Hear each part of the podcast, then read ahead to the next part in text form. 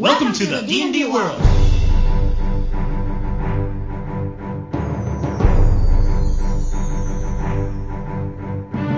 Olá, jogadores e DMs! Estamos aqui para o episódio 54 do podcast Rolando 20. Eu sou Daniel Anandi.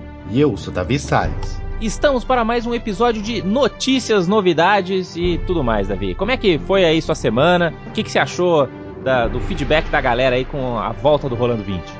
O pessoal tá bem empolgado ainda, né? Ninguém escutou nenhum podcast enquanto estamos gravando este. Mas a gente teve muito feedback positivo, falando, cara, voltem aí, a gente tá esperando ansiosamente pro próximo podcast de vocês. Espero que a galera não esteja frustrada com os episódios curtinhos. Acho que esse vai ser o feedback mais negativo. A gente vai, vai ouvir em breve. Mas ah, eu acho mas que... eu acho que o pessoal depois vai, vai perceber que é melhor. É, exato. Depois que começar a vir toda semana sem parar, vários podcasts, mais do que você vai conseguir ouvir, vai, no final tudo vai dar certo. E o que, que você anda fazendo de RPG, Davi? Vamos falar rapidinho das novidades aí. O que, que você anda jogando? Eu tô tentando mestrar uma campanha de D&D quarta edição pelo Fantasy Grounds.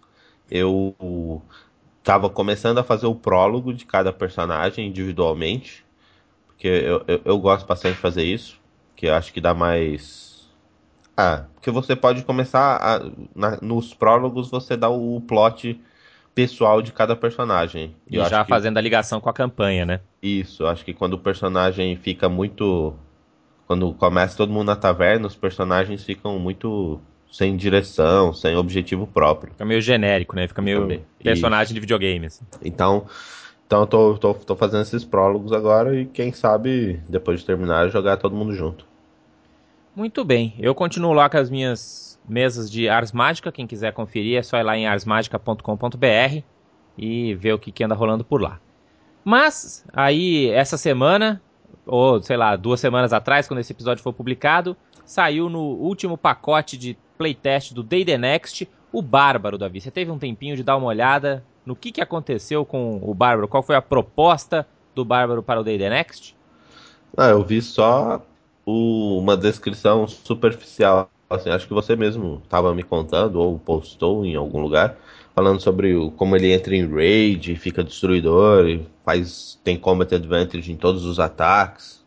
Exatamente. Eu achei que eles conseguiram jogar ele bem dentro da, da, da mecânica do Day The Next e deixar ele uma classe super legal de jogar. Quem quiser ter mais detalhes, a, a Wizard of the Coast, o Mike Merles, fez um podcast só sobre o Bárbaro. A gente vai botar o link aí no post. E só que tá em inglês.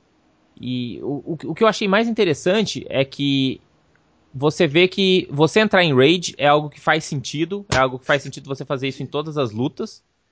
E você vai ter advantage para tudo que você quer fazer de ataque, mas você não tem reactions. E se você parar de atacar um, um turno, um turno que seja, você perde o raid.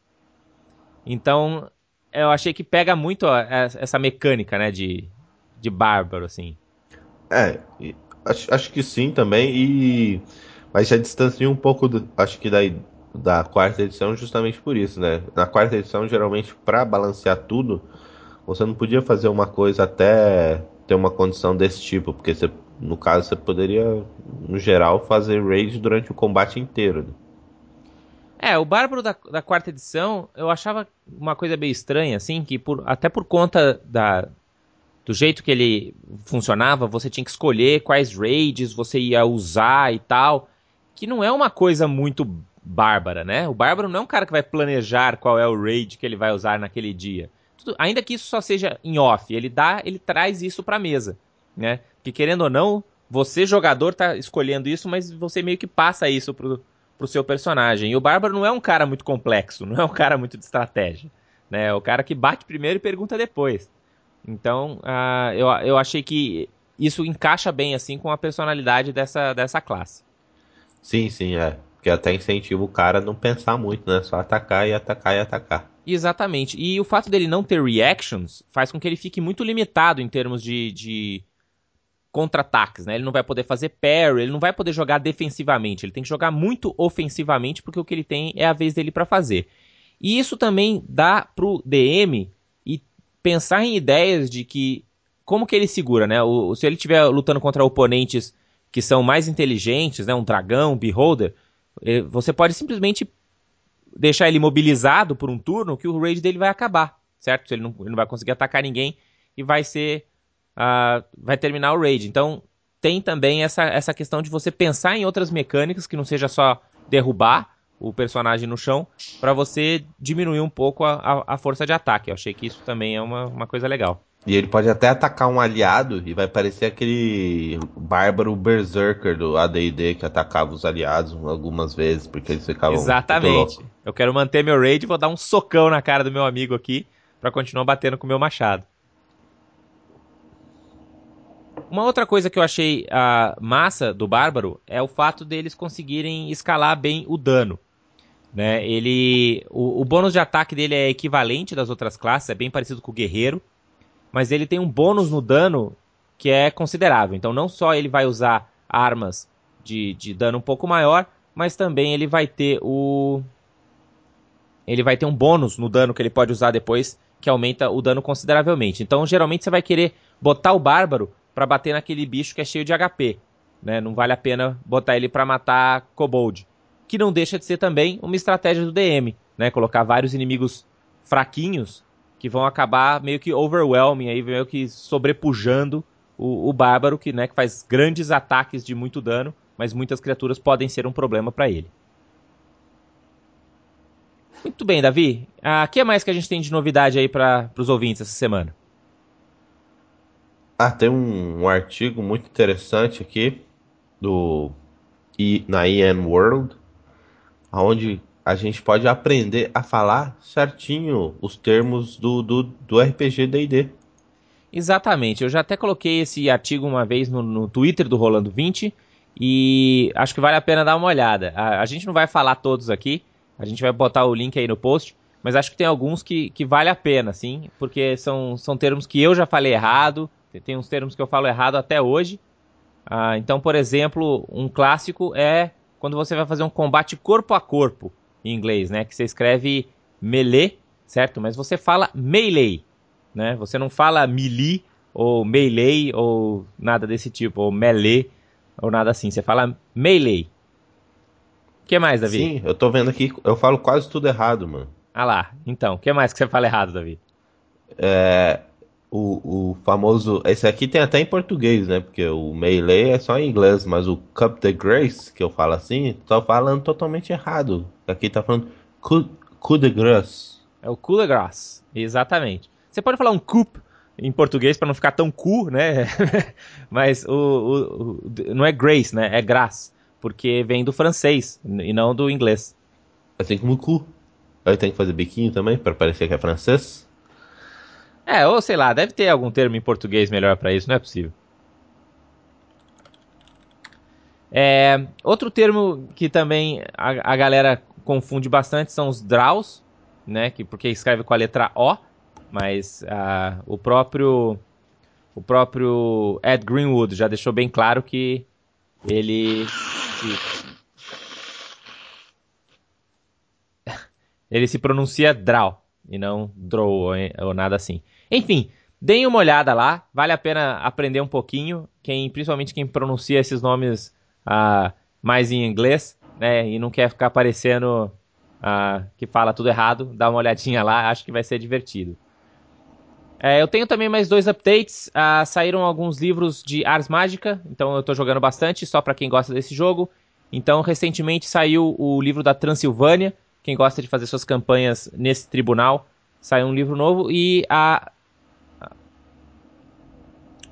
E a empresa que faz o, o Ars Mágica, a Atlas Game, acabou de dizer que, né, acabou de anunciar que eles vão lançar um outro, um outro livro que chama Antagonistas, que vai ser um livro, acho que com 10 ou 12 uh, NPCs amplamente detalhados, com, com bastante descrição para você jogar contra os seus aventureiros. Pois é, legal. É, bem, bem interessante, até para quem não quer. Lógico, eles são super focados em Ars Mágica, mas dá ideias excelentes para você para você criar seus NPCs com bastante, com bastante detalhes. Tem até um, um resumo, um PDFzinho com resumo dos NPCs que você pode ver aí no link do post. O que mais, Davi?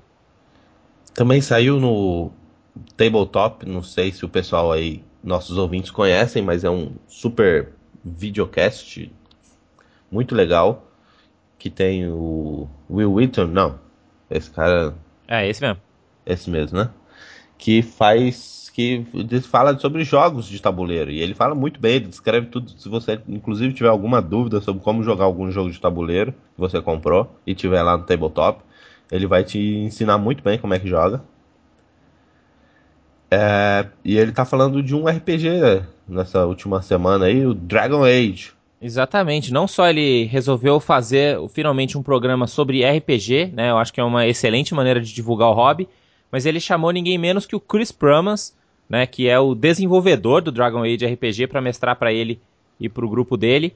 E tem o um link aí no post para quem quer assistir a, a, a, né, a, sessão que eles gravaram. E é engraçado, porque você vê que o Chris Pramas tem que passar por muitas dificuldades que todos os DMs passam, em geral, ao mestrar para grupos desconhecidos, né? Que, eles, você não tá tão familiarizado, né? Tipo, ah, tem um cara lá que resolve fazer um personagem mó zoado, que não tem nada a ver com o mundo, sabe? E ele meio que tenta improvisar, assim. Acho que.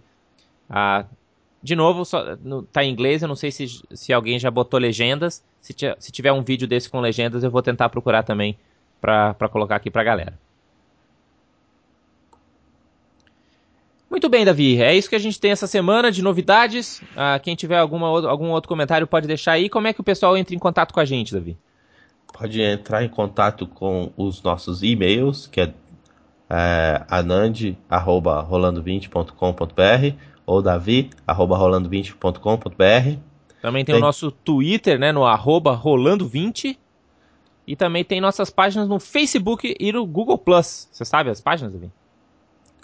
Cara, acho que se procurar por Rolando 20 você acha, né? Também o pessoal quer demais, né? Quer que eu já mande o link? Ah. Mas é facinho. No, no, é o plus.google.com barra mais Rolando 20 ou no Facebook você vai ter que entrar no facebook.com barra podcast Rolando 20 porque Rolando 20 já era de um cara que chamava Rolando, um espanhol lá, então, enfim, podcast Rolando 20. Você devia ter 20 anos, né? Na época que ele abriu o Facebook, exato. E é isso aí, então até, até quinta-feira com o nosso podcast de jogos. A gente vai falar de um board game bem legal. E a gente fala com vocês lá. Um abraço, galera, e rolem 20. Rolem 20. Dungeons and Dragons.